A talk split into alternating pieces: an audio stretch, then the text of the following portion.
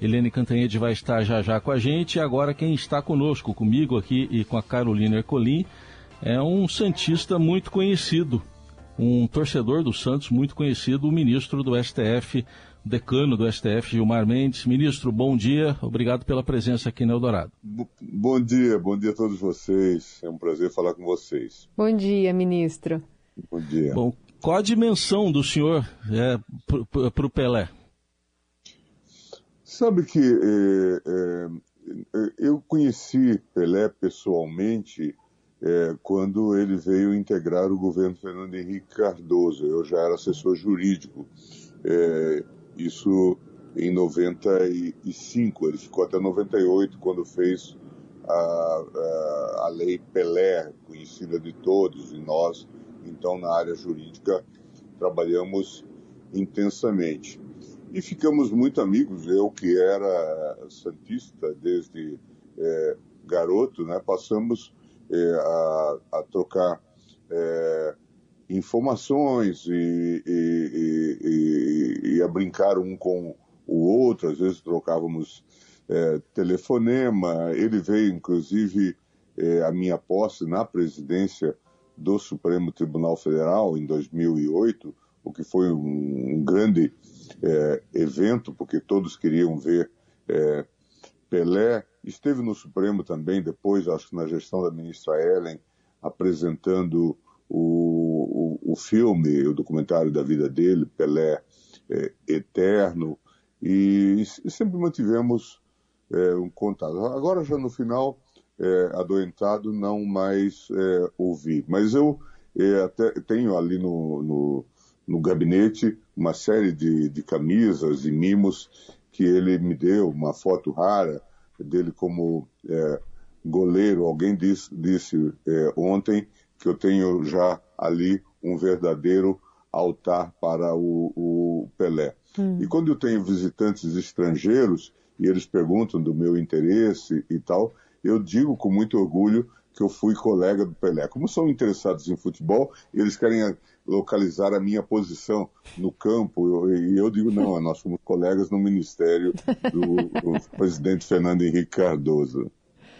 Bom, o ministro já está conosco também, Eliane Cantanhede. Eliane, bom dia.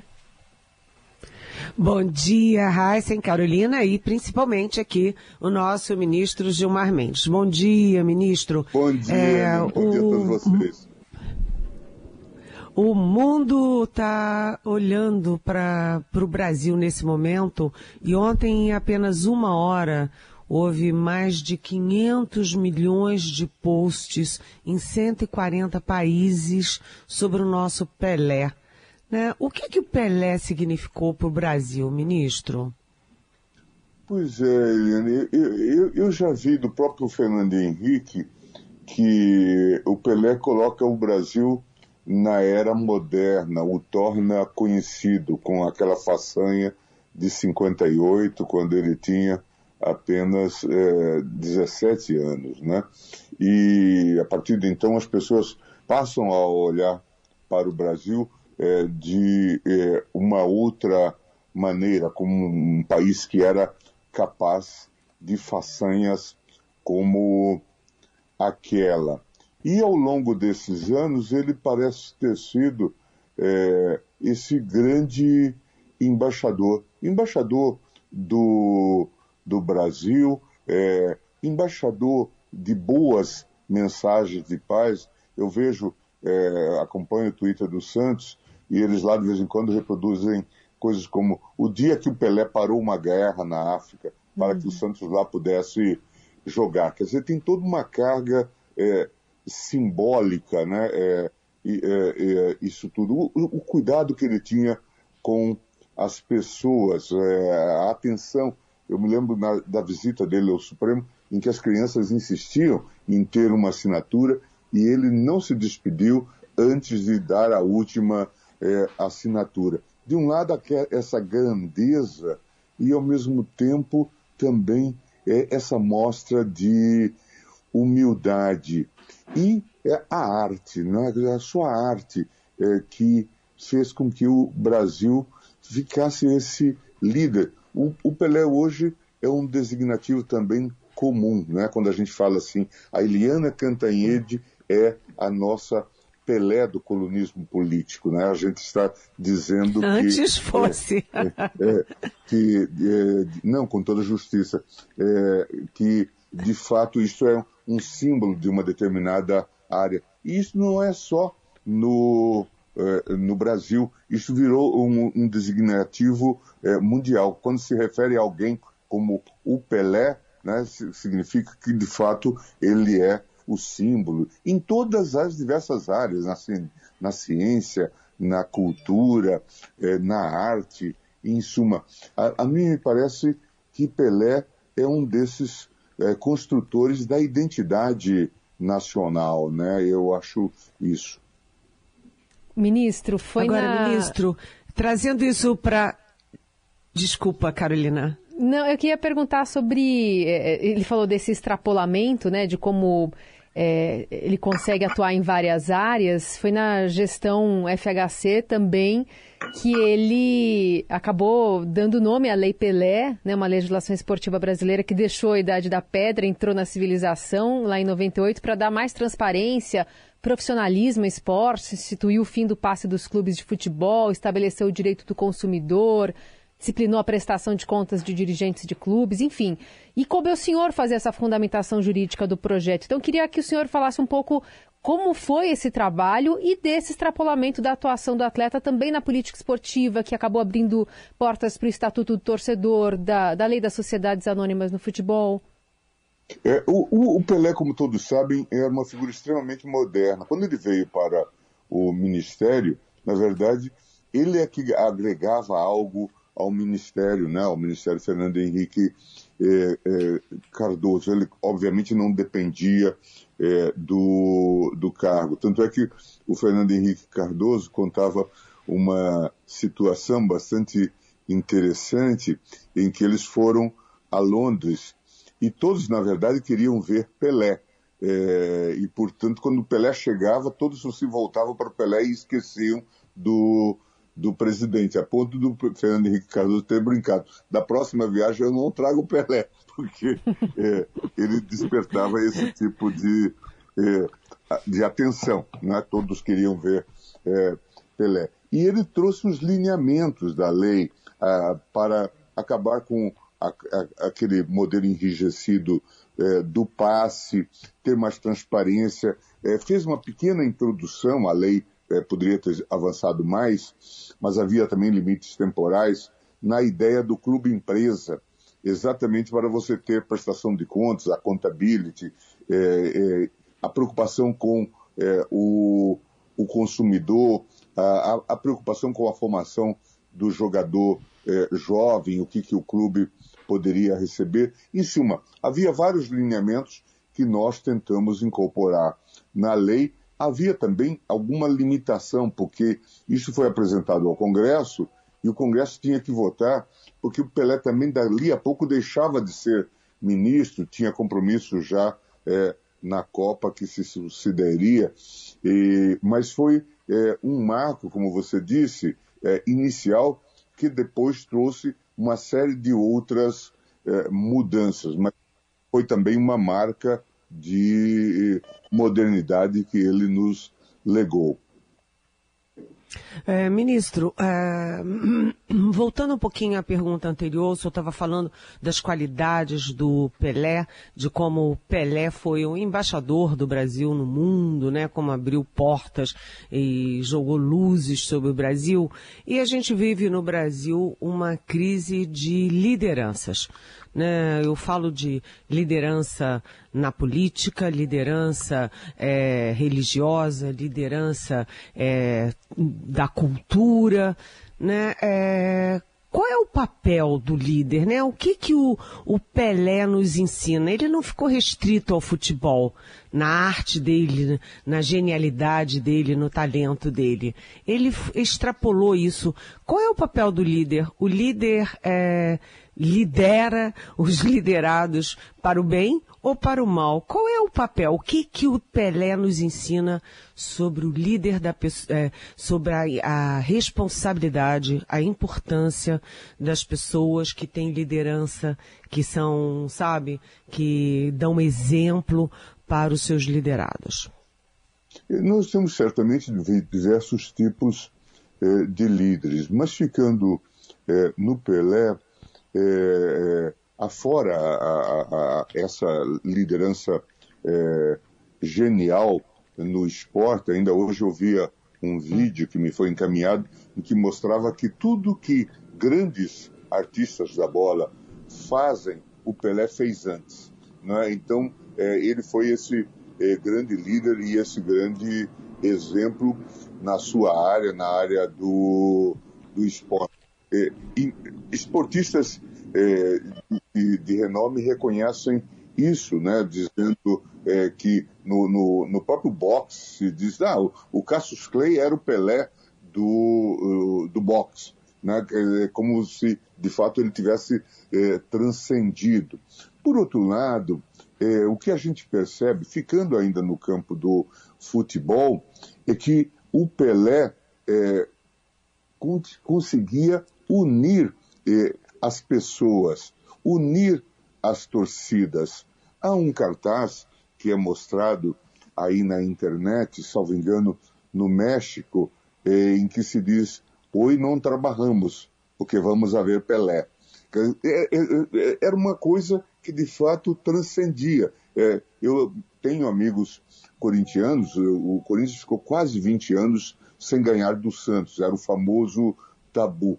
Mas ainda ontem alguém me contava, né, meu pai adorava, sendo corintiano, ir aos jogos do Santos para sofrer e para ver dizer, esse encanto com a torcida, a capacidade de união que ele é, é, tinha. E, e, e, sempre teve essa mensagem é, de união, de brasilidade, é, de reconhecimento de que eventual adversário, é, e no futebol temos todos adversários, não é, é, inimigo. Acho que isso nós precisamos trazer, inclusive, para o ambiente social, para o ambiente é, político. Conviveu é, com as divergências e discrepâncias do país. Muitos cobravam dele maior posicionamento político, mas ele sabia que a sua liderança é, estava exatamente nesse campo mágico da arte,